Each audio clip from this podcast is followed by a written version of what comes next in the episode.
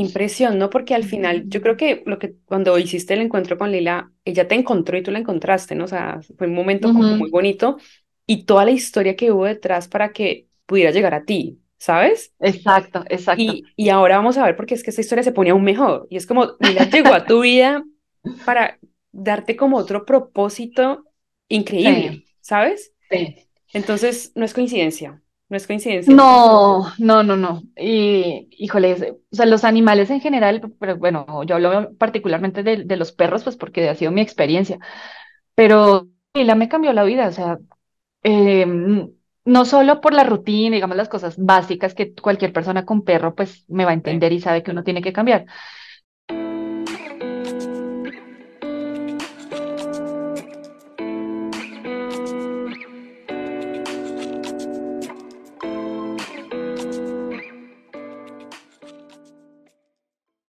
Hola a todos, bienvenidos a un nuevo episodio del Arte de Charrulo. Mi nombre es Lina Rodríguez y hoy tenemos de invitada a Mafe Camacho. Ella nos va a contar una historia súper inspiradora y en verdad es una historia muy bonita que me alegra mucho que nos quieras compartir el día de hoy, Mafe. Cuéntanos un poquitico de ti, preséntate para que te conozcan y bueno, bienvenida a este episodio. Hola, Linis. Bueno, muchas gracias primero por la invitación. Eh, soy María Fernanda Camacho, soy colombiana. Em, llevo ya varios años viviendo en México, cinco más o menos. Eh, soy diseñadora industrial y fotógrafa. Eh, me casé con un mexicano. Vivimos con dos perritas eh, que han sido pues mi inspiración en muchas cosas de mi vida. Em, soy, eh, bueno, deportista, me gusta mucho el deporte. Eh, trabajo en, en- en una empresa, eh, en una multinacional. Em, y creo que eso es como lo, como lo genérico en mi vida. Súper, Mafe. Bueno, la historia que nos va a contar Mafe y vamos a arrancar un poquito desde dónde inicia, pero esta historia tiene que ver con perros, con digamos con animales y con unos con los perritos obviamente en condición de calle y cómo Mafe, digamos, a través de toda su historia y cómo algo que cambió particularmente en su vida empezó a que ella los quisiera ayudar y creo que eso es lo más lindo de acá y lo más importante que es también el título de este episodio es cómo lo haces a través de tu arte, ¿sí? De tu arte y del deporte, que creo que es la parte inspiradora porque muchas personas creen como, no, tengo que hacer pues la persona más top del mundo, trabajar en no sé qué cosa para poder ayudar y la historia aquí es cómo todos tenemos formas de ayudar y tú lo encontraste a través de tu arte y del deporte. Entonces, arranquemos, cuéntanos tu historia con los perritos, cómo arranca desde tu infancia, o sea, ¿Había amor, no había amor? ¿Tenías perritos o no? Para que nos cuentes un poquito del contexto. Bueno, yo creo que mi historia va a ser parecida a la de muchas personas. El contacto con los animales cuando era pequeña y en, sí en mi familia, pues fue muy poquito, realmente. Tuvimos un par de pajaritos, de hecho que eran de mi hermano, yo tuve una tortuguita pequeñita, pero como que de mi parte no había como, en ese momento no sentía mucha empatía con los animales. Eh, empatía en qué sentido? En que ya sabes que ves uno y que lo quieres consentir y jugar y acariciarlo y esto.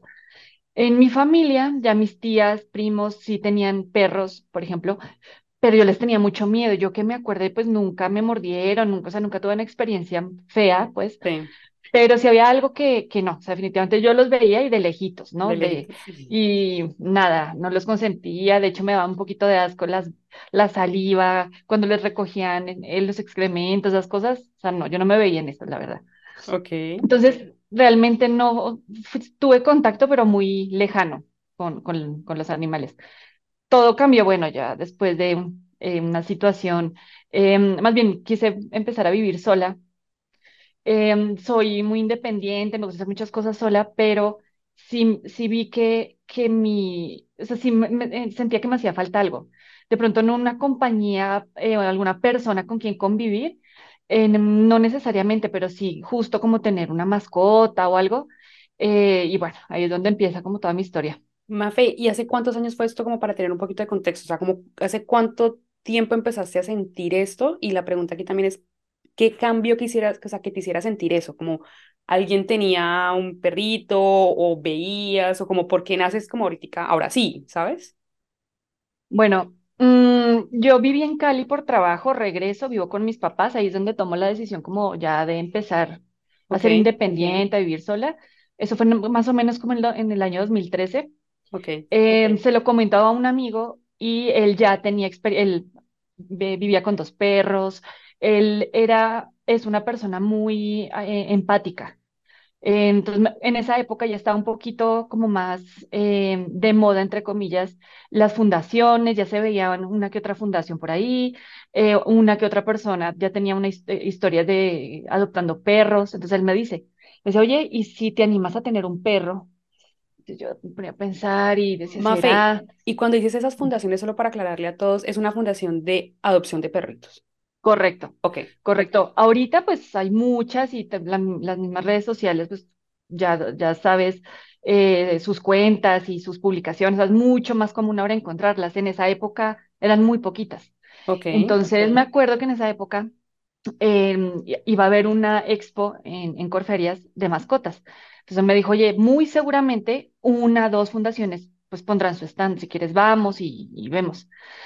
Yo un poquito apática porque ya sabes, ¿no? Decía, ay, si tengo uno, sobre todo perro, eh, pues me va a tocar eh, estar todo el tiempo con, con el perrito, ya mi, mi tiempo y mi vida y todo como que se va a, como a trastocar, ¿no? Pero bueno, le seguí la, la cuerda a mi amigo, nos fuimos a la famosa feria, efectivamente habían varios stands y conocí varios, eh, tenían las fotos de los perros que dan en adopción y vi uno que me gustó, entonces dije, pues me pareció muy bonito averigüé y me dijeron, mire, ese perro tiene una lista de espera de adoptantes y yo, no sé, está como de séptima, una cosa así.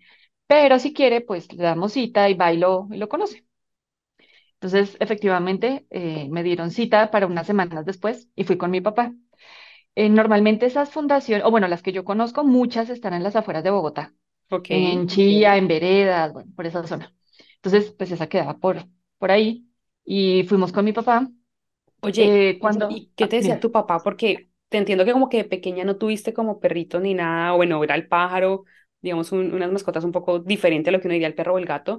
¿Qué te decía tu papá? ¿Como te vas a meter en un perro? O como, o sea, como que, ¿qué decía tu De hecho, papá? mis papás, mis, mis papás, ambos, sí me, ellos son como, el- como los filtros, ¿no? Me me decían, oye, pero tú eres consciente que si tienes perro, uno, te va a tocar, eh, bueno, estar pendiente de él. ¿Qué pasa con tus vacaciones? ¿Qué pasa los fines de semana? Eh, en esa época tampoco era tan común los lugares pet friendly, entonces, Sí, eh, si lo llevamos a tal parte y no lo dejan entrar, y si te, se te enferma, y si no sé qué, entonces, le empezaron a ver como toda la parte problema que es tener una mascota. sí. Entonces, justo por mi falta de experiencia, yo también decía, no, será, será. Siempre fue una pensadera, siempre. Entonces, eso pues ya, eh, digamos que lo traía. Sí, sí. Y, y esa era la parte como, digamos, como pensativa, racional de, mira, no tengas una mascota por esto, pero ¿qué era lo que te motivaba como, no, yo sí quiero? O sea, porque es que nunca has tenido, o sea, me causa curiosidad como, aparte de tu amigo, era como que, no sé, tuviste otros acercamientos a otras mascotas, como que te Pues, llamaba. pues Lini, mira que realmente eh, acercamiento, pero, pero con, como con confianza, no. Pero si había algo que yo sentía que sí necesitaba, eh, o sea, que me gustaría tener una compañía y, y sobre todo experimentar, o sea, porque yo en esa época de mi vida em, había sido muy tranquila y como muy conservadora con muchas decisiones en mi vida. Entonces dije, ay, pero pues no puede ser tanta tan gente que tiene, sí, exacto, dije, no, pues no creo, o sea, sí tendré que de pronto cambiar algunas cosas de mi vida o mis rutinas y eso, pero, pero yo le veía más la parte bonita y positiva de tener una mascota conmigo, entonces, claro, sí balanceaba, porque sí era consciente de, también de lo que la gente me decía, mis papás, exacto, es una responsabilidad, y de hecho muy grande, pero es muy bonita esa responsabilidad, ya después Ya, supe, después ¿no? seguimos en la historia. Bueno, entonces te exacto. fuiste con tu papá a esta fundación a las afueras de Bogotá. ¿Y qué pasó en esa fundación con el perrito tan famoso? Bueno, em, bueno, efectivamente me lo mostraron, le dimos una vuelta, pero como yo te decía, Linis, antes, eso era como peor que, que eh, encontrar novio. O sea, el perrito me oía y me paraba bola, se iba, y yo decía, ay, o sea, no le gusté, o sea, no pasó nada aquí. De hecho, eh, lloraba. este, en esa fundación los perritos están como enfermitos, porque muchos tenían tos como de, de, de tos de perrera. Sí, Entonces también, de, de hecho, me empezó a dar como desconfianza y dije, ¿y si me llevo un perrito enfermo o que le pase algo y que yo no sepa? O sea, también mi miedo era mi falta de experiencia, ¿no? No quería andar ensayando yo con un pobre perrito justo que estuviera claro. enfermo alguna cosa. Entonces, pues no pasó nada en esa fundación y si me fui pues desilusionada, dije, ¿será que así serán todas o, o será que la energía que yo tengo em, pues no le voy a gustar a ningún perrito, no le voy a perritos. dar confianza. ¿Será que saben que nunca he tenido una mascota? Bueno, ya sabes, ¿no? Empecé como con muchas ideas, entonces pues ya nos fuimos eh, y ya veníamos, íbamos a tomar ya camino para de regreso. Entonces, eh, pues yo iba manejando, me perdí, eh, sí, tomé por una vía que nada, entonces, bueno, estamos como tratando de salir de la zona y por el camino vimos, bueno, mi papá vio, de hecho yo no vi, eh, mi papá vio un portón muy grande, eh, café, que pues tenía la, la, el nombre de una fundación pero como que el nombre tampoco te, te, te decía exactamente qué pasaba en esa fundación. Entonces mi papá dijo, oye, mira, eh, mira, es, parece que aquí dan en adopción perritos. Dije a mi papá, pero tú cómo sabes si ese nombre como que no dice, pues sí tiene que ver con animales, pero entonces me dijo, ¿por qué no que no es una veterinaria, ¿no? O sea, como que, como, Exacto, como, ¿por qué sabes qué es eso? Sí, ok. exacto. Entonces, eh, pues me recomienda, me dice, ¿por qué no paras y preguntas?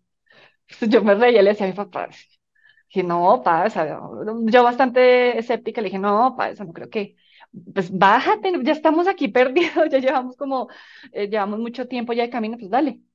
Bueno, entonces le hago caso, golpeo y pues me abre una persona, Sebastián, me abre el portón y le digo, oye, perdón, o sea, Mafe. no sé qué es esto. Me y le dije, soy María Fernanda, Estoy em, en búsqueda de un perrito en adopción, pero pues, o sea, si tú aquí tienes, vendas o Sí, adoptes o... que, que, Entonces, Sebastián, pues claro, le da mucha risa pues esta situación, entonces me abre el portón y me dice, pues, o sea, como yo sentí que, yo, que sentía que yo me estaba burlando de él porque abre y me dice, pues mira, acá tenemos 150 perros, eh, ¿no? Y claro, veo y pues sí, efectivamente es un predio muy grande, de, tenía pastito y tenía unas casitas y esto. Y me dijo, ahora, yo fui un sábado, me dijo, ahora, yo no atiendo los sábados y cuando atiendo, atiendo por cita. Entonces dije, no, pues ya empezamos mal, ¿no? Porque yo aparezco así desprevenida, sin cita, sin nada. Me dijo, pero, pues ya que estás aquí, si quieres, si tienes un tiempo, pues pasa y, y pues te muestro los perritos. Entonces, pues claro, yo le mi papá que le hago señas, le digo, papi, pues si es una que y sí. y si podemos adoptar un perro aquí. Bueno, entonces entramos, entonces me empieza a preguntar, ¿no? Eh, bueno, en dónde vivo, si vivo sola, acompañada, qué me dedico. Y eso es más para armar tu perfil, ¿no? O sea, como qué tipo de perro puede convenirte más, pero pues yo no tenía ni idea, o sea, yo, pues le, claro, le di mi información, pero, pero yo le decía a Sebastián, pero, o sea, yo le, le empecé a decir, no, estoy empezando a vivir sola, trabajo, eh, tengo horario, pues, de oficina, puedo trabajar en la casa, bueno, la- le empecé como a explicar. Entonces, bueno, también me separé unos perritos y la misma historia, Linis, me huelen y me miran así como, no, gracias. ¿quién es usted? Nada, no me Chao. paraban, Nada. no me paraban bolas, se iban. Entonces yo le decía a mi papá, le dije, oye, esto está un poquito Está complicado. preocupante, ¿no? O sea, como que tú dirás, seguramente no me conviene, ¿no? Eh, sí, ya, yo empezaba de hecho a pensar, pues algo así, dije, ¿será que es una señal? O sea, que, que mejor no, que mejor no adopto, mejor no sé. El tema es que, bueno, ya pasé un par de perritos, ¿no? Con ninguno hubo química, eh, digamos, de lado y lado. Sí. Y volto a mirar y hay un perrito que tenía las patitas así cruzadas y estaba así. Y, y como que me, o sea, yo sentí que me miró. Pues yo volteé a mirar y le dije a Sebastián, le dije, oye, ¿y ese perrito? Me dijo, es una perrita, se llama Princesa y tiene, pero, pero tiene cuatro años, me dijo. Y le dije, ¿y el pero cómo, por qué? ¿Por Me dijo, no, porque hay gente, hay muchas personas que no les gustan los perros mayores de dos, tres años. Les gustan cachorritos, Claro. ya sabes, y ojalá que tengan como apariencia alguna raza. Le dije, no, yo la verdad no estoy buscando eso. Pues sí, buscando un perrito, sí, ya. No, no tiene exacto, ni raza, ni nombre, ni nada, nada, perrito que te acompañara. exacto. Exacto, entonces, bueno, nada, me lo, me, me saca la perrita. No, resulta, me, se pone las patitas en las piernas, se- eh, le doy una vuelta pues a la fundación con ella, súper pegada a mí. O Entonces yo sea, miro a mi papá y le digo, sí, fue algo muy raro y le digo a mi papá, "Pa, yo creo que es ella. Y es de las típicas, eh, Lila, bueno, ahora se llama Lila, eh, en ese momento era princesa, era pues típico perrito criollo. Entonces me acuerdo que mi papá me decía, pero no es como muy criollita, ¿no? Y yo me reí y le dije, pa, pero pues ¿Qué es lo que, qué- qué es lo que estamos sí. buscando, ¿no? O sea, le dije, no, ¿sabes qué? Pues a mí me parece muy bonita y, y el pelaje y todo hace que sea una perra muy, muy particular, o sea, no, hay- no hay otra Lila en el mundo. ok. Entonces mi papá la ve y lo ve, lo tierna y me dice, oye, pues sí. Habló con Sebastián, le digo, oye, pues qué opciones hay de adoptar a, a esta perrita. Me dice, bueno, mira, ella es apadrinada. Entonces hay una persona que paga mensualmente para su, su alimentación. Entonces tengo que Ok, llamarla y pedirle permiso, o sea, avisarle y pedirle permiso. Y dos, aquí hay un protocolo, bueno, tienes que firmar tales papeles, em, ta, ta, ta. Eso normalmente dura 15 días. Ahora, pues si quieres, yo veo que, que tú eres como, o sea, que como tienes buena que intención, sentí, sí. sí, exacto, como que empezó a confiar en mí en ese momento y me dijo, podemos obviar algunas cosas, pero sí necesito que seas consciente que la perra no me la puedes devolver mañana, pasado mañana, o sea, esto es un compromiso. Entonces, ya sabes, como que me vinieron las ideas de mis, lo, lo que me recomendaban mis papás. claro. Es Eh, una responsabilidad, no me la puedes devolver, eh, bla. Entonces dije, híjole, pero ya cuando vi esa perrita y la mirada, es que vieras la mirada, después en, cuando hablamos de su historia un poco, entendí, esa es la forma que ella sobrevivió, con su mirada tierna. ok. Entonces, bueno, yo la miré y le dije, sí, no, no, no, no, no hay problema, o sea, yo voy a ser responsable con ella, yo te firmo los papeles que necesites, eh, tengo, bueno, tener que tomarle fotos ya cuando yo llegara, dónde iba a vivir, a dormir, bueno, dije, sí, no, yo, yo lo hago. tú, tú estás ahí súper comprometida. Te pregunto es, eh, Lila se te sube en las piernas, o sea, como que una conexión. ¿Tú qué sentías? Porque, bueno, me, nos decías ahorita hace un poco que te da como asco, como que no sabes cómo interactuar. O sea, ¿sentiste que fue como, no, mira, está como, como sencillo, como, ¿qué, qué sentías en ese momento? Pues fue una combinación como entre alegría, o sea, como entre, ay, o sea, sí, sí hay una conexión real y también como de angustia porque ya dije, o sea, si, si de verdad me la llevo, pues es un compromiso para toda la vida, o sea, no, como te decía, no la puedo devolver, no, o sea, y yo era consciente entonces ya que eso había hasta un contrato de por medio y, o sea, con mi firma y todo, eso no era como tan, Me la llevo eh, o ya. sea, ya era una, una Sí, relación, eh, un, eh, un compromiso serio, ¿no? Entonces, sí fue mezcla de emociones, eh, pero pues ya, o sea, yo dije, para esto estoy acá y, y pues nos vamos con ella. ¿Cuánto tiempo pasó entre que pensaste y quisiste tener un perrito y realmente fuiste a la fundación, por ejemplo? Siempre fueron varias semanas, fueron como, yo creo como dos meses, porque me acuerdo que la, la feria esta, eh, bueno, fuimos, a las semanas me dieron cita entonces en el lugar que ok. te digo, porque no me contestaron muy, o sea, tan pronto, y sí, siempre pasaron como yo creo como unas, como unos dos meses, más o menos. Ok, ok. Bueno, entonces te llevas a Lila para la casa. ¿Cómo iba la perrita? O sea, asustada. ¿Quién es esa señora que me está Eh, de llevando? hecho, lo primero que hicimos fue llevarlo a un veterinario, que la bañaran. Eh, me llamaron a decirme, eh, señora, qué pena, em, es que la perrita está como muy, tiene la barriguita como muy grande, ¿usted sabe si va a tener perritos? ¿Y Yo creo que dije, no puede ser. Le dije, ¿cómo que perrito? Yo llamé a Sebastián y se decía, no, no, no, debe ser, no sé, algo que comió. Y bueno, afortunadamente no fue nada grave, ¿no? Pero, pues no, ya sabes, esa A ver, por eso primera pregunta, y dije, no puede ser que tuviera perritos. No, no, no estaba embarazada, gracias Ok, a Dios. ok. Eh, entonces, bueno, ya pues me la llevé. Eh, Lila, mm, por lo que vi, no, no estaba acostumbrada a montar en, en auto. Entonces se vomitó como cuatro veces dentro, o sea, dentro del carro. Yo ya no tenía más bolsas ni nada para limpiar. Ahí fue donde empecé a perder el asco. O sea, la primera ya, ¿no? Tome. Sí, Ya practique, limpiar y sí. limpiar porque pues, exacto, ya empezar a practicar de una. Em, llegamos a la casa. Ah, bueno, en esa veterinaria le compré su cama, su placa. Ahí es donde, de hecho, decidió llamarla Lila. Yo no Eso tenía ningún preguntar. nombre ¿Cómo llegaste a nada. Lila? Pues a mí me encanta el color lila, morado, violeta, todas sus variaciones. Entonces, sí me recomendaron que fuera un nombre corto para que cuando yo la llamara, pues ella entendiera más rápido. sí. Entonces, ya sabes, entre todas las variaciones de los colores, dije, ah, pues lila está corto y así como directo. Entonces, ahí en la veterinaria aproveché y le compré su plaquita y ya con mis datos y bueno, con el nombre de, de Lila. Nos fuimos a la casa y esa noche, pues ya sabes, la, la bajé a, a que hiciera sus cosas. Sí, es un- una anécdota un poquito vergonzosa. Aclaro que nunca había tenido perro. Sí, sí, sí. Todo Eh, pues. Lila, el Lila, pues claro, caminaba y como que se quedaba quietita, caminaba, se quedaba quietita y, y pasaba media hora y nada. Le escribió a Sebastián, oye, Sebas, Lila, ¿cómo que no, no hace del baño? O sea, no, no, no Sí, sí, orina. o- sí. Me dijo, no, no te preocupes, que va más tardar mañana. Pues es que yo pensaba que lo- todos los perros alzaban la pata para orinar y obviamente las hembras se agachan y orinan. Entonces yo estaba angustiada y le dije a, le dije a mi amigo, al que te digo que me acompañó, me dijo, pues Mafe, es que las perritas se agachan, ellas no levantan la pata. Entonces, claro, pues me puse roja y toteados de la risa. Me dijo, ¿en serio no sabías eso? Le dije, no, o sea, acuérdate que es la primera vez que tengo un perro, no tengo ni idea Co- de Cosas nada. básicas, claro, es que son, Pero que tú qué vas a saber, o sea, si tú no tienes un perro y no sabes cómo funcionan los perritos ni las dinámicas, o sea, imagínate, ay Dios, bueno, no me quiero Ahí imaginar. fue cuando ya empecé a leer y a ver, ya sabes, César Millán y todas esas cosas, porque dije, no, o sea, pobre perra, o sea, va a estar con una mamá que no sabe las cosas. Desinformada, sí, Sí, sí, sí. mira, qué chistoso. Bueno, y entonces, días siguientes, ¿qué pasó con Lila? ¿Cómo te iba en la dinámica de, o sea, levantarse, comida, salir al, al baño?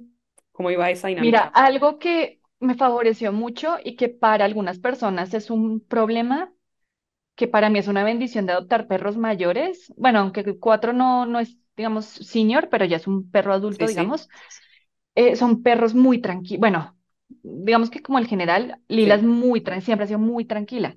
Entonces con ella fue súper chévere porque eh, nos adecuamos bastante rápido a las rutinas, o sea, salir tres veces al día, los días que yo tenía que ir a la oficina, eh, pues bueno, me toca dejarla solita, pero tratar de no dejarla mucho tiempo.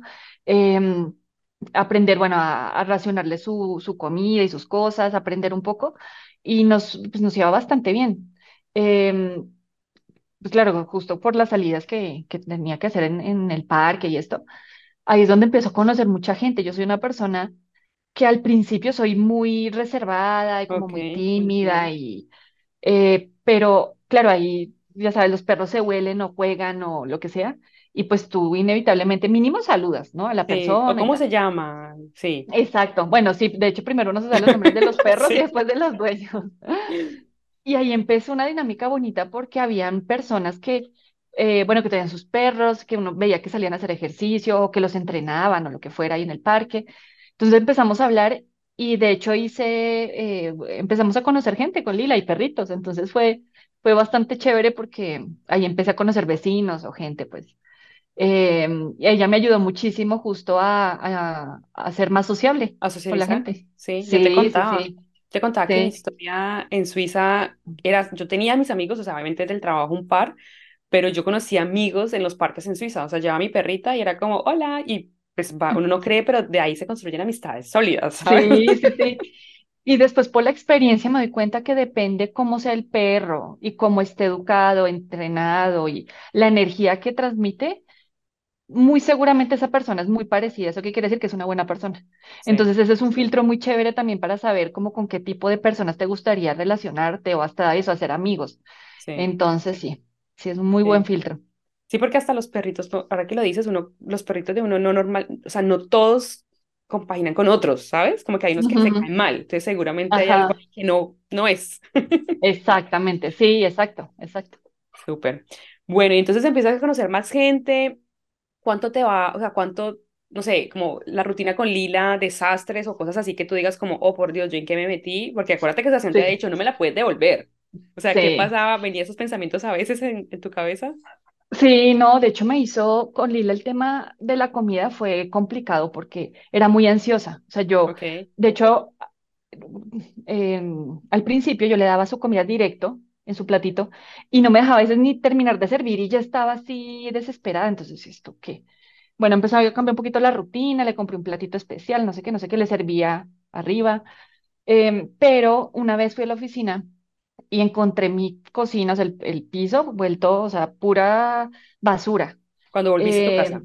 cuando volví, entonces, claro, pues imagina uno llegar cansado y ese reguero olía horrible, claro. Y pues Lila, ya sabes, por eso te decía que la carita así de arrepentimiento, pues obviamente yo qué le iba a decir. Bueno, limpié y tal, pero después supe que, o, o más bien como la tendencia de los perritos en condición de calle, eh, por ejemplo, el caso específico de Lila, ella lo que ve se lo come con, se lo come como con tanta ansiedad porque realmente un perrito no sabe cuándo va a volver a comer, o sea, puede que ese día sí le den muchas sobras o se encuentre comida en el piso, pueden pasar días sin comer o sin tomar agua, entonces digamos que también fui entendiendo y en vez de como castigarla o regañarla o cosas así, pues entender por qué lo hacía. Entonces, eh, compré una caneca especial, la sellaba, ¿no? Y, y bueno, traté como también de racional, eh, de darle sus raciones como diferente para que no tuviera tanta hambre y como tan ansiosa. Pero bueno, digamos que sí, mientras entendía el porqué, pues sí, claro, me hizo ahí sus, sus, sus, bueno, no daños, pero sí travesuras, la Lila. Sus Travesuras. Bueno, Mm. cuéntanos un poquito de esta historia de cómo te das cuenta de un poquito del pasado de Lila, que esa historia es súper bonita. O sea, que empiezas a conectar con unas personas, historia de Lila, ¿sabes? Sí, ay, yo creo que esa es la parte más, como que más me emociona, porque son cosas que yo no busqué. Em, entonces, bueno, en esa época, como te decía, no era muy común todavía eh, como ferias de perros, comida para perros, sí se encontraba, pero era como muy esporádico. Entonces me acuerdo que había una feria de perritos por la zona donde vivían mis papás. Eh, vi un aviso, entonces dije, "Ay, pues voy a pasar con Lila. Y a mí me encantan todas esas cosas, ¿no? De que, pañoletas o que venden co- comida o, bueno, me gusta mucho todas esas ferias. Fui con Lila y eh, en un momento sentí como que alguien me miraba y como que cruzamos miradas y no fue impresión mía, o sea, sí nos cruzamos y sentía que esa persona hablaba con otra como, o Como sea, como ahí, si, hablando de ti, como algo pasa ahí. sí, exacto, sentía algo como raro, pero bueno. Ya, entonces seguimos caminando con Lila y en los stands, ta, ta, ta, pasamos por el lado, eh, eh, estas dos personas tenían un stand. Entonces cuando pasamos, pues nada, me puse a ver qué vendían, tal, vendían accesorios para perros. Y Catalina, porque ya les voy a contar porque la conocí, Catalina me dijo, eh, ay, perdona, eh, me gustaría saber, tu perrita se llama Princesa y así se llamaba Lila en la fundación. Entonces a mí la primera impresión que me dio, dije, o Lila se le perdió a alguien o tuvo dueño, entonces me, me dio, fue como nervios porque dije, pues sí se llamó Princesa, pero como porque sabe, ¿no?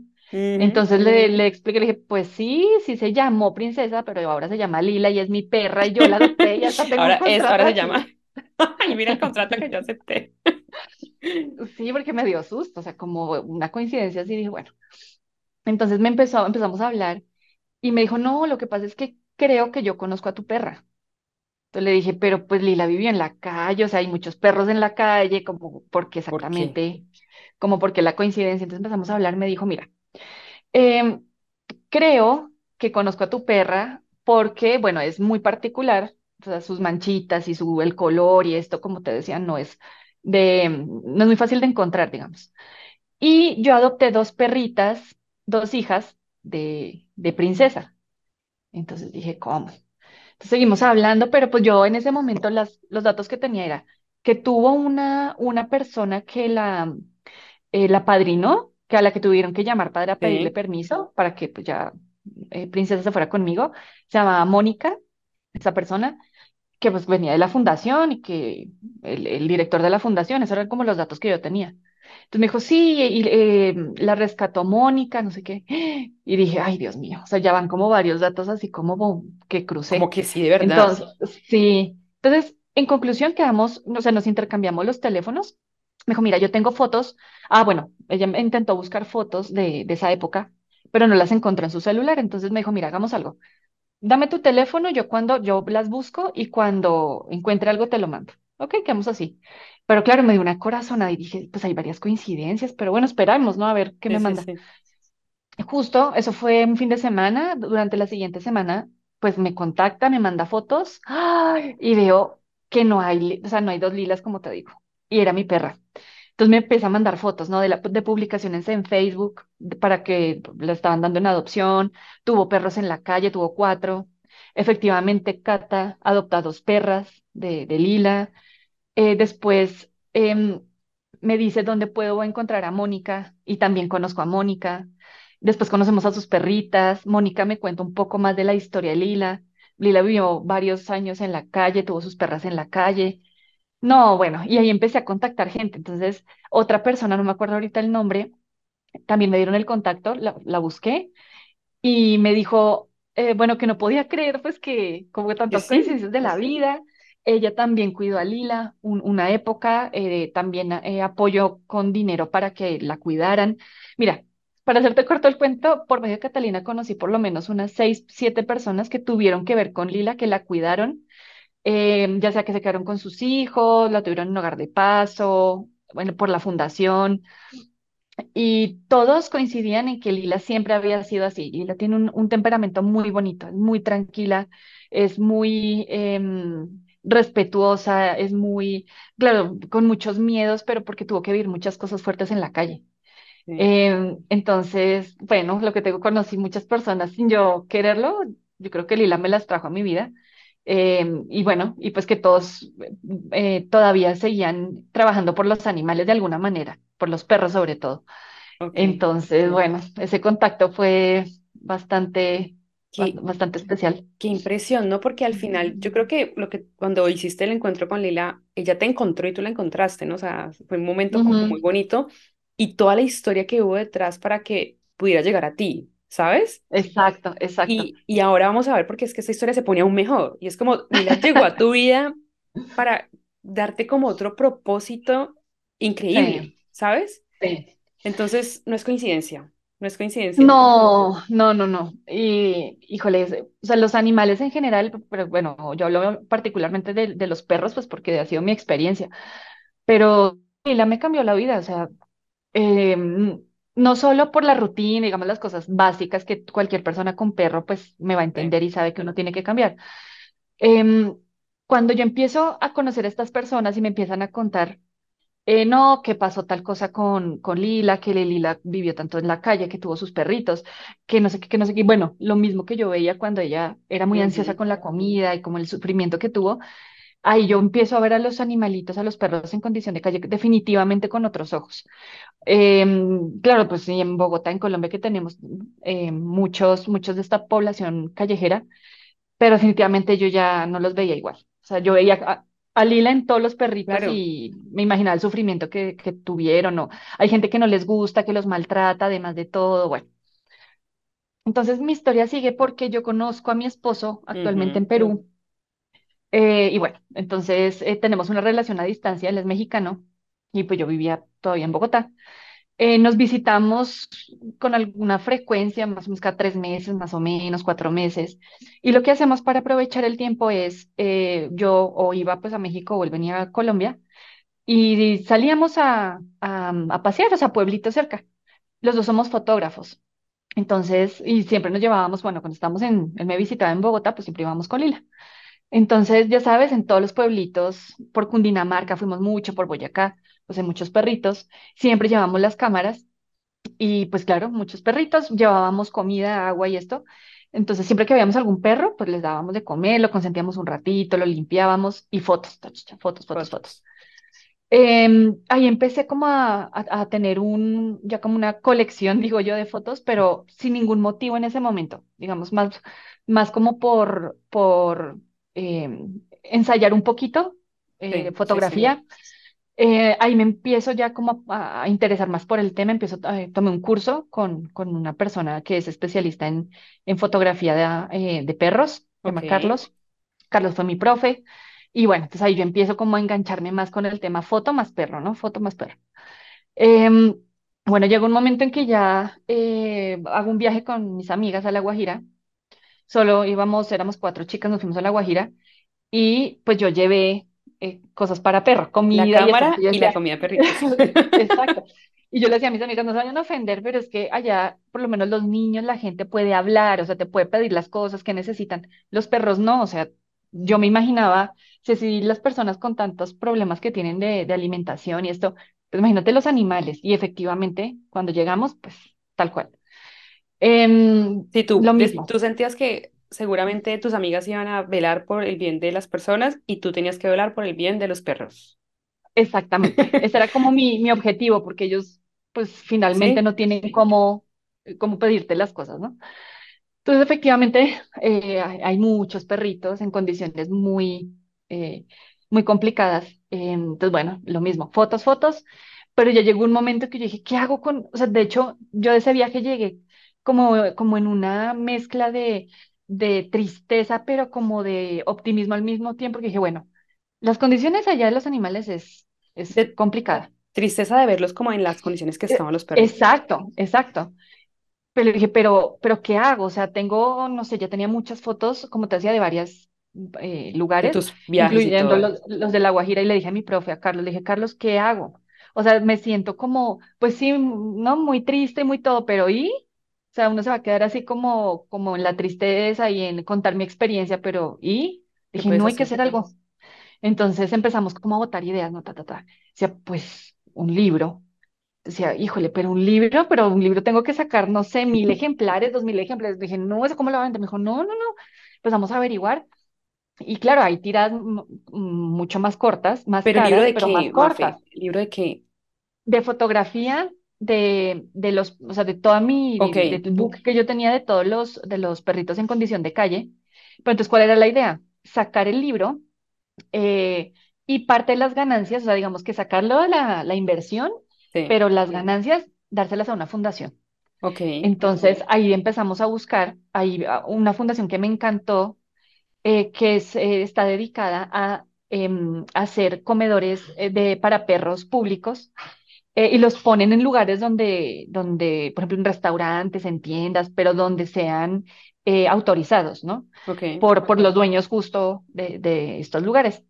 Entonces, bueno, me enteré de esa fundación, de que tenían comedores públicos para perros, que los perritos hacían fila, que yo veía esos videos, decía, no puede ser, o sea, ¿qué es esto tan maravilloso?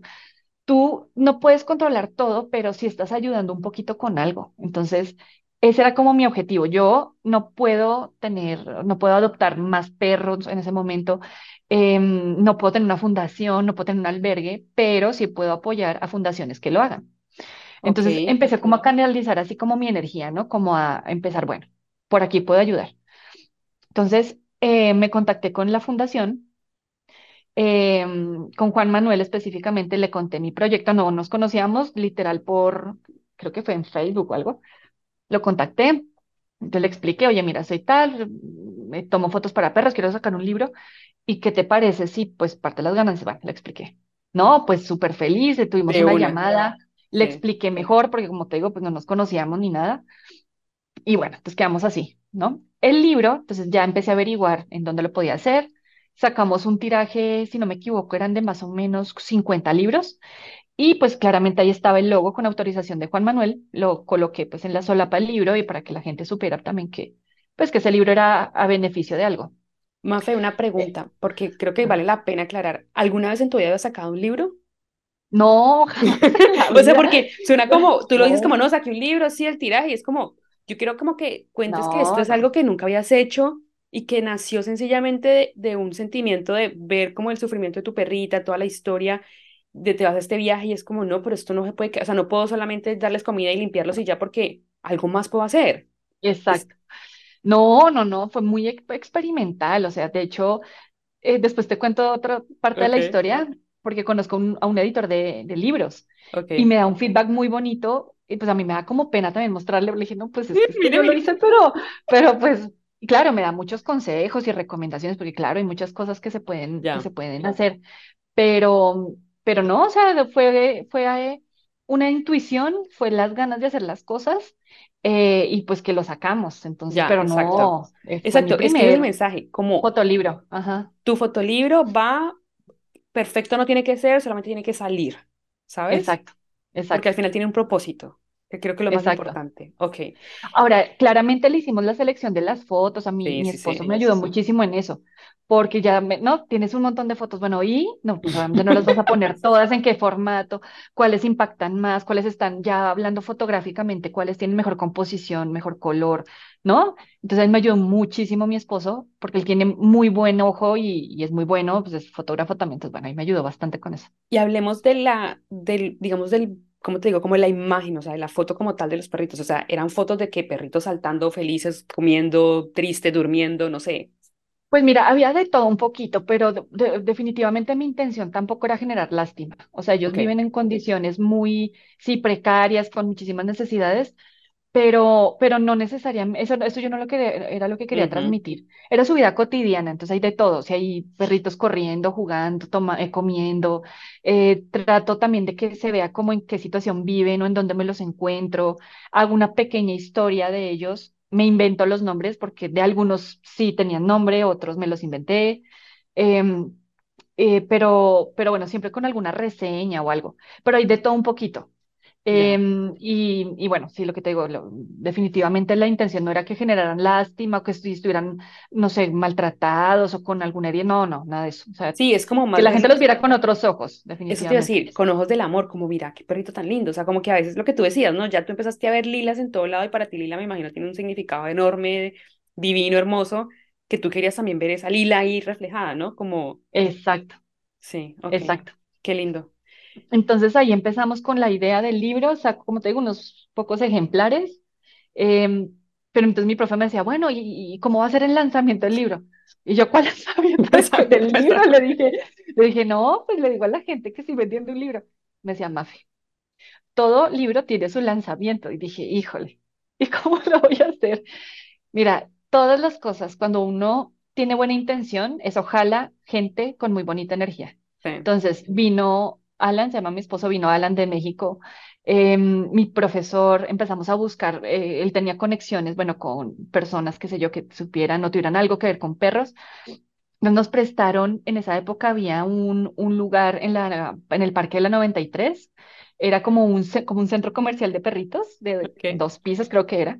Nos prestaron un espacio, eh, pues para promoverlo, hicimos un video, eh, llevé comida, hice, eh, hicimos comida, invité a mis amigos, a mi familia. No, fue de verdad que una experiencia muy bonita y se hizo el lanzamiento. Entonces hubo, pues claro, Alan me ayudó con las fotos del lanzamiento y la cosa. Todos los libros, gracias a Dios, se vendieron. Eso fue en septiembre, más o menos, a, a mediados de septiembre. Yo cumplo años en octubre, entonces ya en esa época, a finales de septiembre, bueno, pasa el evento, recogemos el dinero, yo digamos pago, ¿no? La, la, la, la impre- la pues, impresión de los libros y pues ya obviamente con el dinero que quedó, el día de mi cumpleaños, que ahí es donde aprendí también, uno está muy acostumbrado o, o le gusta mucho más bien recibir, ¿no? Que te den cosas o que tengas atención de la gente o algo. Ese día empecé a, a- también aprendí lo bonito que es que en mi cumpleaños en vez de que me dieran a mí regalos o invitaciones o qué sé yo, ese día yo decidí que iba yo a donar el dinero a la fundación.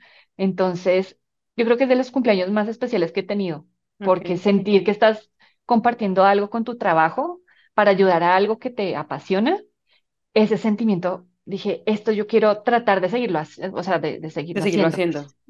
Exacto, entonces, claro, ya cuando la fundación lo recibió, no, bueno, también, eso lo, la fundación le invirtió, aparte, bueno, digamos que tienen su tema de, de sus comederos, pero apoyan muchos, muchas campañas de esterilización en la costa. Eso lo usaron para, para eso. Entonces ahí me mandaron toda la relación. De tantos perritos eh, esterilizados, eh, bueno, medicinas, todo súper organizado, súper claro. Entonces también fue muy chévere porque, pues así como yo fui clara con ellos de cómo iba a ser el, digamos, como, como el proceso y la gestión de toda la, lo que quería hacer, ellos también en, como en, en las cuentas, digamos. Claro, Entonces, bien chévere porque pues todo fue muy claro y transparente. Entonces, súper, súper Mafe. Bueno, ahora cuéntanos cómo nace tu marca, cómo se llama tu marca y cómo terminaste en la Feria del Libro de Bogotá. vuelve y juega las lindas, maravillosas coincidencias. Sí, Eh, bueno, entonces, ya ahí yo empiezo a tomarme más en serio la, la fotografía, claramente, ¿no? Porque en el libro, pues ya también va el logo de, de mi firma, se llama Firulais Fotocanina. Entonces, ¿por qué Firulais? De hecho, con PH, digamos que se relaciona más con foto en inglés, pero, pero el nombre es, Firulais es un perrito como NN, ¿no? Entonces, sí, sí, sí. eh, em, pues en todas partes del mundo eh, tú vas a encontrar, bueno, en todas- sobre todo en Latinoamérica mejor, vas a encontrar perritos en condición de calle. Entonces, normalmente, como le dicen a un perrito? Firulais, cuando no tiene nombre. sí. Entonces dije, bueno, pues ese nombre, pero más, como te digo, eh, PH por foto, eh, nos gustó y así se quedó Firulais Fotocanina. Entonces, ¿a qué se refiere? Pues a los perritos, como en honor a los perritos que no tienen nombre, que están en la calle, pero, pero que existen y que cada uno tiene como su, eh, justo por la, la experiencia que tengo con Lila, claramente cada uno tiene su esencia, su forma de ser y, y que son maravillosos. Lo que pasa es que pues todavía hay muchos que no han encontrado una persona realmente que, bueno, que con la que pueda estar. Entonces, como en honor a ellos le pongo Firulais a mi firma y bueno, Y, pues sacó, y la cuña para que te sigan en Instagram. Bueno, luego muchas dejamos, luego dejamos el, el, la cuenta también registrada en, el, en todas las redes para que te sigan y bueno, te puedan ayudar en cualquier momento, Mafe. Ay, gracias, Lini. Sí, es arroba firulais fotocaninas y estoy en, en Instagram, Facebook y www.firulais.com en, en, bueno, ya página web. encuentran en la página. Súper. Entonces, bueno, resulta que Carlos, eh, mi eh, profe de foto, eh, lo contacta una persona que es muy conocida en el ámbito pues, de los que tenemos perrito, porque es la dueña de eh, una perrita que se llama Linda Guacharaca. Entonces, esta perrita tiene su propio libro, desde, cuenta desde su, eh, en, primera persona su experiencia de, de su adopción y esto por parte de su dueña. Entonces, eh, me contacta Yamila justo para, eh, porque pues ella tiene, eh, en ese momento creo que tenía ya dos ediciones de su, de su libro y va a tener un stand en la Feria Bogotá y quiere compartir el stand con, con una o dos personas más.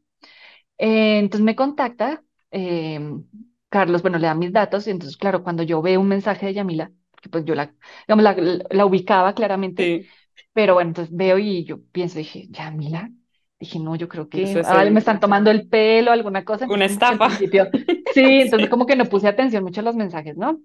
Ya después me volví a contactar y me di un poquito más de la, de la idea de por qué me contactaba. Entonces menciona a Carlos y yo digo, ah, bueno, le, le pregunté a Carlitos, oye, Carlos, eh, me está contactando esta persona, si, si habló contigo. Sí, sí, sí, se me olvidó decirte, perdón. No sé qué. Dije, ay, bueno, hablo con ella, me explica. eh, y me dice, mira, vale tanto el stand, vale tanto acá, ta, ta, ta, esto más o menos es lo que tendríamos que invertir y a ver si te interesa. No, o sea, yo casi que ni hago números ni nada. Yo una vez, bueno, dije, no, sí, yo te confirmo, pero yo ya, ya le iba a decir que sí. O sea, para mí eso era una, una, una gran oportunidad, sobre todo para llevar el mensaje, o sea, para que la gente conozca y vea con otros ojos a los perros. Em, pues bueno, finalmente para hacerte corto el cuento, hace, pues le, digo que sí. Va otra persona que se llama Catalina, que tiene un, per- un- un libro muy bonito para niños que se llama La Guayaba Peluda. Voy, voy yo y pues bueno, Yamila ya con sus dos libros que tenía. Pues entonces ahora, bueno, como tú me pero- decías, ¿Mafa, has sacado libros? No. Para una feria, pues menos. Y ya no tenías libros idea. del otro ni nada porque eso ya se vendió No. todo y eran poquitos, ¿no? O sea, y ahora, Exacto, entonces hice una edición, digamos, diferente, o sea, con otros, con, eh, o- tratando de ser un poquito diferente, tomé otras fotos, repetí algunas, pero claro, ya la las tiradas eran de mínimo 300, 400 libros. Entonces dije, no, hago la inversión y en esa época yo ya estaba viviendo en México, llevaba un poquitos meses viviendo en México. Entonces, no, ya, aparte de tiquetes, nos vamos 15 días a la feria. Eh, y pues sí, lo que te digo, eso fue con la, echándome la bendición. Dije, aquí lo que me importa es llevar un mensaje a la gente. Y lo importante también, en esa edición también parte de las ganancias iban para, para la, la misma fundación que apoyé en, en la primera edición del libro. súper. ¿Y cómo te Entonces nos fuimos y, Y, ay, no, eh, no era fácil porque estuvimos en una, en una sección bueno, ya sabes que es por, por pabellones, entonces no hay pabellón de, anima, eh, de, de, de tema animales o algo así. Entonces estamos, creo que en, el área infantil, una cosa así, y ubicadas así como medio escondidas. sí, No, sí. pues aquí tocaba era hablar, ¿no? Entonces, persona que medio se arrimaba al stand, tenga ahí su, no, ven, ta, ta, Y y tú que eres claro. tímida, que nos descontabas que eras tímida y ahora no. No, o sea, me tocó sacar el, sí, no, no, la- la- el espontáneo que tenía guardado, hágale, porque si no, pues no, no iba a vender Sí, nada. sí, Y sobre todo a darlo a conocer. Entonces, em, bueno, ahí mi esposo también me ayudó, hicimos eh, postales, tarjetas, y entonces repartiendo. Y lo bonito es que la gente que ya se acercaba, escuchaba, bueno, empezamos a hablarles pues cada una de la historia de su libro y tal. Y la gente empezó, me empezó a decir, no, yo, yo tengo, eh, vivo en una casa en tal parte, en el sur, eh, tengo 15 perros que rescaté, tengo... Entonces, empezar a escuchar las historias de gente que tienen la misma intención que tú, eh, de ayudar perros, pero claramente es gente como uno que tiene la intención, pero pues no te conoce ni nada, tú haces buenamente lo que puedas. Conocí muchísimas historias así, de gente que rescata perros o que tenía un perro adoptado o que, bueno, muchas, muchas. Entonces, cada vez que yo vendía un libro y se lo firmo, o sea, eh, la gente me decía, no, ¿y tú firma? Y pues decía, bueno, sí, sí, claro, yo te lo firmo y con dedicatoria y todo.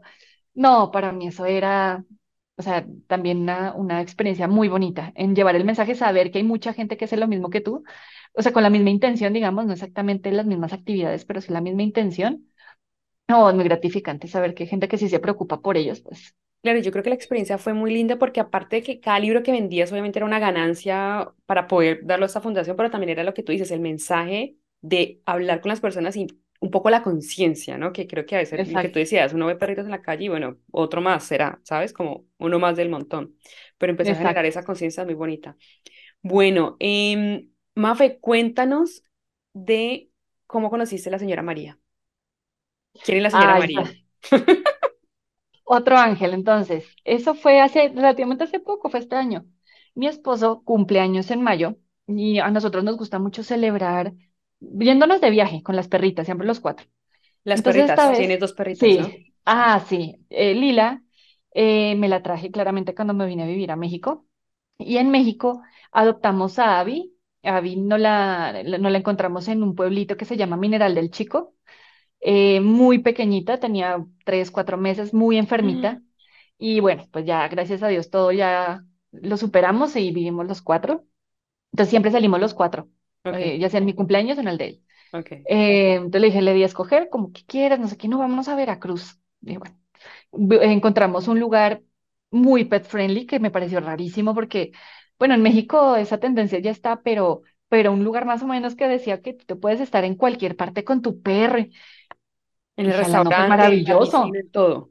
Sí, eh, y era- igual era un lugar ecoturístico, era muy sencillo, sí, pero sí. no más que no tengas restricciones con tu perro. Le dije, no, pues vamos, pues ya, Mañana, allá. ya. Listo, llegamos y efectivamente todos los huéspedes con perro, todos. Y no sé, eran como unas 10 cabañas, yo creo. Em, bueno, más bien casi todos tenían perro, la señora Mariana. El tema es que, eh, pues nada, estábamos ahí caminando, pues, y la señora María, mm, nos saludamos, tal, y empezamos a hablar. No, qué tan lindas sus perritas, que, pero, pero las trataba con mucho cariño y como con mucha empatía. Entonces, por más que tú tengas perro y esto, pues, m- o sea, me pareció muy especial. Entonces, claro, le pregunté, ¿y su perro? ¿Te ¿Trajo perro? No, es que no me los puedo traer a todos. Le dije, ¿y por qué a todos? ¿Cómo hace cuántos tiene? No, eh, viviendo conmigo son 20, más no sé qué, en otro lado tengo 10. Le dije, ¿cómo? Me dijo, sí, es que ¿Qué? yo tengo una fundación, bla, bla, bla. Bueno. Entonces empezamos a hablar y eh, María es maestra y lo que me pareció muy lindo de ella es que em, ella a su comunidad les enseña, eh, o más bien, los mensajes que ella da es de la forma de cómo deben tener un perro responsablemente.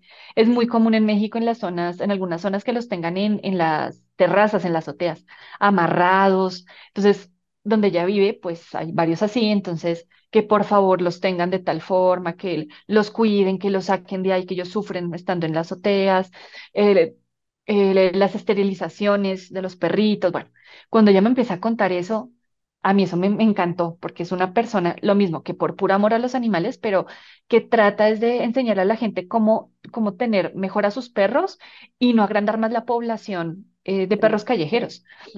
Entonces, bueno, yo eh, desde enero, entonces hago un- como un paréntesis paralelo, en enero empecé a, a integrar un grupo de corredores porque me gusta mucho hacer deporte, pero quería tomármelo como más en serio. Entonces en enero empecé pues ya Como entrenar en em, forma, como entrenar, exacto. Entonces mi objetivo para este año era correr la media maratón de Ciudad de México. Em, y en, en esta maratón, en esta media maratón, había una opción que yo después me enteré, ya había pagado la inscripción, había una opción de hacer eh, una inscripción em, con apoyo a alguna fundación. Entonces hay muchas de, eh, de cáncer, de apoyo para niños enfermos, para, para, había una para animales, pero bueno, me enteré tarde. Dije, ay, lástima porque pues eso me parecía muy bonito, ¿no? Como uno, aparte de no solo correr por ti, por tu salud y por tener un, como un objetivo, pues ayudar a alguien o algo. Pero bueno, entonces quedó así, digamos, la idea. Cuando la señora María me cuenta todo lo que hace, y lo mismo, me dice, no, y pues nosotros vivimos pues de, de, de la, de lo que nos da la gente. O sea, porque el salario de ella, más lo que la gente le, le, le da, eh, hacen algunas actividades pues para buscar fondos y bueno, etcétera. Entonces ahí como que se me prende el bombillo y, y al, bueno, termino de hablar con la señora Mariela igual oye, y si yo corro la media maratón y yo misma pues organizo em, con nuestro- mis Mi amigos, patrocinio. familia y esto, yo misma me, me autopatrocino, que me patrocinen a mí. y con, y pues que eso sea voluntario, o sea, que cada persona, qué sé yo, eh, me patrocine un kilómetro, con lo que quieran. Y pues ya con todo lo que recaudemos, pues se lo entregamos a, a María.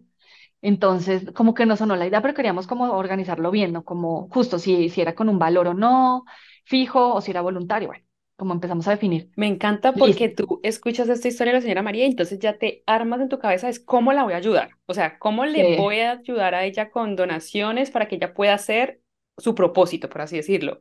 ¿Sí me explico? Que al final es el mismo tuyo, que es ayudar a los perritos, pero ella sí tiene como el, digamos, la infraestructura, los perritos y todo, pero, exacto, pero te armas ya esta, esta idea pues como medio loca de yo me pa- patrocino, o sea, como no necesito a nadie, yo lo puedo hacer. Ok, exacto.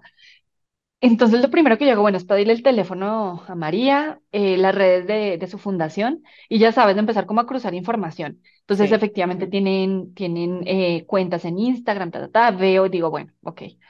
Cuando ya empezamos a cerrar la idea, listo. Entonces, Alan me, me tomó unas fotos con Lila y Abby, yo así bien pintada de corredora, tal. Entonces, listo, y hago ahí mi, mi, ¿no? mi speech. Que bueno, que la idea, eh, quiero correr el medio maratón, y ahí explico y lo pongo en Instagram y en Facebook, tal cual. O sea, la gente, a mis amigos y familia que leen mis, mis, mis publicaciones.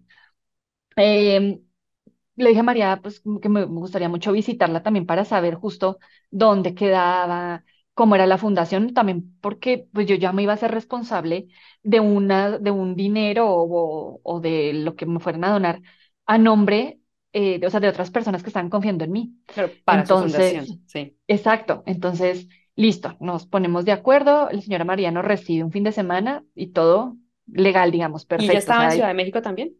no, en en el Estado de México Ya, ok, queda como a dos horas de, de Ciudad de ok. México. Entonces, eh, la visitamos y pues todo súper bien, o sea, efectivamente es- están con sus perritos, me explicó eh, la historia de cada uno, qué tiene cada uno, si tiene algún padecimiento o no, dónde se lo encuentra, bueno, de todo se sabía la historia. Entonces yo quedé súper tranquila, dije, "Ah, vamos por buen camino y, y sí, las donaciones van a caer en una muy buena persona. Y ella trabaja con su hija eh, Fer. Fer hace también campañas de esterilización, o sea, es que es una familia muy bonita. Cada uno tiene como su rol, ¿no? Ahí dentro de la fundación. Y tienen más apoyo también. Hay un, la fundación tiene, un- tiene una presidenta, eh, voluntarios, bueno, etcétera. Entonces, efectivamente llega eh, público y que me empiezan a buscar amigos y familia. Oye, Fer, eh, bueno, que les diera más información. No, esto cómo es, ta, ta. Les explico. Ta, ta, ta, eso lo hice. La media maratón fue el 16 de julio, eso lo hice la última semana de junio, o sea, como con 15 días, un poquito más de anticipación. Y ya faltando, ¿qué será? Unos cuatro o cinco días para la carrera, ya, Pero todo vendido, todo vendido, todo, todo todos los kilómetros asignados, digamos. reservados. Ajá. Pero cuéntanos entonces un poquito, ¿cómo fue la idea final? O sea, ¿en qué consistía? Tú pusiste qué decía en la publicación. Entonces, tal cual, em, les explicaba, ¿no? Voy a correr, mi objetivo este año es correr un medio maratón y em, quiero que no solamente sea un propósito personal, quiero que por medio mío, que yo sea un, como un, un, un canalizador de ayuda. Y pues qué mejor motivo y qué mejor tema, pues que los perros. Eh, entonces les explico que la idea es que de los 21 kilómetros que voy a correr, em, si tú quieres ayudarme, asígnate o pídete un kilómetro y me donas lo que puedas, o sea, ya sea en especie, en dinero, em, y pues todo lo que se recaude, todo va a ser entregado a la fundación em, ya después de la carrera. Entonces, claro, ahí y pongo, como te digo, la foto que me tomó Alan con las perritas. Em, y pues, como te digo, gracias a Dios la gente confió en mí eh, los reservados 21 21 kilómetros, kilómetros. Los 21 kilómetros todos se reservaron y efectivamente eso fue ya como el 12 de julio, ya teníamos el dinero, entonces hablé con María y con su familia o con la gente de la fundación y, priorizamos, ¿no? Yo les decía a ellos, bueno, díganme ustedes qué es primero, qué es segundo, tercero y vamos, o sea, le dije, más o menos podemos recolectar tanto dinero, que era lo que, por como las primeras donaciones, le dije, más o menos podemos recolectar tanto. Necesito, porfa, que me digan prioridades. Entonces ahí quedamos, ¿no? Bueno, primero definitivamente alimento, porque eh, lo primero, después desparasitantes, antipulgas, fichas de esterilización, hasta, ta, ta, listo, y fuimos. Y el cálculo que hicimos sí, efectivamente. De hecho, fueron un poquito más. Entonces ya cuando, cuando cerramos, yo no le dije a la señora María, ¿no? Ya hasta el último donación, digamos, eh, que fue el, pues, el día antes de la, de la media maratón, entonces pues no le dije nada. Eh, ella me dijo que iba a hacer el intento, todo lo posible para ir a la, al medio maratón, pero hay mucha gente, o sea, mucha gente animando y todo, y dije, pues, o sea, claramente súper agradecida, pero dije, va a ser difícil, ¿no? Hay- es mucha gente y ella vive, pues vivía lejos y tal. Para mi sorpresa, eh, listo, ya a las seis de la mañana empezó el, el medio maratón, ta, ta, ta, y híjole, eso de tú querer ayudar a alguien, tener una motivación por ti, ayudar, que cada kilómetro, de hecho traté de acordarme cada kilómetro qué persona lo tomó. O sea, bueno, es por ejemplo, ya para mí la parte así ya como cansada era kilómetro 16 17 que ya estaba can- bien cansada. Me acordaba de la gente que, que donaba. Mira, eso fue gasolina. O sea, Mafe, ¿habías hecho alguna vez una media maratón en tu vida? No, jamás en la vida. De hecho, en Colombia me gustaba correr y participé en, un, en algunas carreras de diez Em, de hecho, en mis entrenamientos ya juicios aquí, la, Sí. la que te comenté desde enero, lo máximo que me había hecho eran 17 18 kilómetros. Entonces, ponle tú además de correr 21 que nunca había corrido, y a un ritmo también de carrera, Sí. porque una cosa es, ok, correr sí 17 18 pero a ritmo de entrenamiento. En los 21 era ritmo de carrera, entonces yo estaba muy... Y con eh, la en- adrenalina, todo. No, sí, y el eh, y es una compromiso carrera preciosa. de lo que porque tú mucha gente, Ok, sí, más el compromiso, más, no, habían muchas, o sea, muchos mo- motivos para terminarla bien, contenta, y eh, definitivamente eso lo, bueno, Dios me dé salud y eh, para volverlo a hacer todas las veces que yo pueda, porque qué gasolina tan, tan rica es sentir eso, que tú estás cansado y ya, ¿no? Pero sentir que hay gente que te apoya, que si tú terminas vas, a- vas a estar ayudando a, bueno, no, en este es caso a la fundación. claro, No, es de verdad que, que mira que, yo no sé si lo has pensado así, pero tú estabas corriendo por ti, porque te estabas preparando, como es algo, o sea, la carrera como tal a nivel físico, o sea, estabas haciendo ejercicio, digamos, pero estabas también como superando tu mismo límite de, ok, voy a hacer 21 en una carrera, me imagino el estrés que eso genera. Estabas corriendo por la gente que creyó en ti y que donó, estabas corriendo por la fundación y estabas corriendo por los perritos. O sea, exacto, que lo que tú dices, qué gasolina tan increíble para esto es, esto hay que hacerlo ya, ¿sabes? exacto, exacto. Entonces, terminó la carrera y Ok, yo sí, yo sí escuchaba que me mandaban mensajes y esto, pero pues nada, yo iba concentrada en lo mío, ¿no? Y pues no estuve viendo. Entonces, bueno, ya termino, veo mi teléfono y la señora María me manda una foto. Ay, eh, Fer, estoy ubicada aquí para que nos veamos. Dije, ay, no puede ser que vino. Entonces, bueno, nos encontramos, ta, ta, ta. Y le- caminando, pues ya para en la zona de recuperación le digo, le digo, señora María, que no adivina cuánto recogimos. Entonces me hizo así como caras de, no, pues", le dije, tanta plata, más de lo que yo pensé, la, le vieras la cara a la señora, o sea, así de que no se lo creía. Me dijo, pero ¿cómo? ¿Cómo hizo? Le dije, no, yo le expliqué cómo lo, cómo lo hicimos, le dije, porque eso no fui yo sola, o sea, yo soy un vehículo de, pero, pero yo necesité mucha, pues el apoyo de mucha gente, Sí, esto sola yo no lo hago. sí, Eh, no, o sea, nunca me olvidó la cara de, de María, pues de agradecimiento. Nos abrazamos y bueno. em, entonces ya después a la semana compramos todo lo que justo habíamos convenido y se lo entregué y no, como te digo, las mejores sensaciones que uno puede tener definitivamente es em, dar o ayudar a alguien con algo, definitivamente. Entonces, y todo pues gracias a la inspiración que, que todo empezó por mis perras. Sí, eso te iba a decir porque creo que Lila, bueno, ya como para ir cerrando también, Mafe, Lila te cambió la vida, no solamente como tu, digamos, tu mascota de compañía y la, digamos, la perrita que está contigo y que sales con ella y bueno, y la fotografía, sino que esto, como lo decíamos, trascendió a un nivel de ayudar a otros y de hecho de, de involucrar a otras personas, por ejemplo, los que te patrocinaron, de que también pueden ayudar y que cualquier ayuda cuenta. O sea, como que uno podría decir, no, pues es un kilómetro, pero es que ese kilómetro es la comida de un perrito de, de un día, ¿sabes? Yo no sé, ¿sabes? Como cosas tan sencillas. Y creo que eso es lo bonito de la historia de cómo tú misma cambias o bueno, como que re- entiendes un propósito que puedes encontrar a través de lo que te gusta y cómo inspiras a los demás. O sea, que es una historia súper linda.